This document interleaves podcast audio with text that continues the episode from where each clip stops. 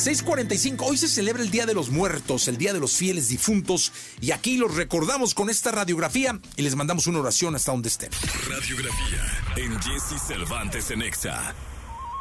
Se encuentran entre nosotros, regresan para convivir, son nuestros seres queridos, a quienes honramos y recordamos con altares adornados, con flores de cempasúchil, velas, incienso, agua y esos platillos que tanto les gustaban en vida es una fiesta milenaria. Es el Día de los Muertos. El Día de los Muertos es una de las festividades más importantes del país. Tiene su origen hace más de 500 años. Deviene de la unión de la cultura prehispánica con la religión católica. En ella se celebra el retorno transitorio a la tierra de los familiares y seres queridos fallecidos, quienes cruzan el Mictlán para estar con los mortales. Según el calendario católico, el primero de noviembre es Día de Todos los Santos y se conmemora a los niños o muertos chiquitos, mientras que el 2 de noviembre es el Día de los Muertos, es decir, la conmemoración de los adultos. Si bien cada región del país tiene sus propias costumbres, el Día de los Muertos en esencia se conmemora con las ofrendas que son el elemento central de la celebración y son altares en los hogares y en los cementerios adornados con flores, velas, calaveras de azúcar, papel picado, alimentos, bebidas y objetos personales de los difuntos. Se cree que estas ofrendas ayudan a los espíritus de los seres queridos a regresar al mundo de los vivos y disfrutar de sus platillos favoritos.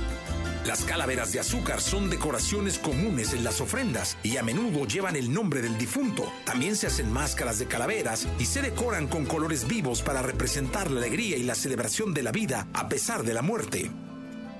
Las coloridas flores de cempasúchil, junto con su aroma, guían el camino de los espíritus a su regreso a la tierra. El tradicional pan de muerto, en forma de cráneo o huesos que se coloca en las ofrendas, se comparte para degustar entre las familias y amigos. Generalmente está decorado con azúcar y a menudo se le da un toque de azar. Aunque en la actualidad se puede degustar en varios estilos, como el relleno de nata. Los cementerios en estos días son postales de color y misticismos, pues las familias decoran las tumbas con flores, velas, alimentos acompañados siempre de música y rezos. Un elemento icónico en los festejos del Día de los Muertos son las Catrinas, esas figuras de calaveras elegantes creadas por el caricaturista José Guadalupe Posadas, quien las llamaba calaveras garbanceras. Fue el muralista Diego Rivera quien las bautizó como Catrinas cuando realizó el famoso mural Sueño de una tarde dominical en la Alameda. En la música se encuentra una riqueza enorme de las festividades del Día de Muertos, con canciones como La Llorona, La Martiniana, La Bruja, entre muchas otras que se tocan y cantan en ofrendas y procesiones de los festejos.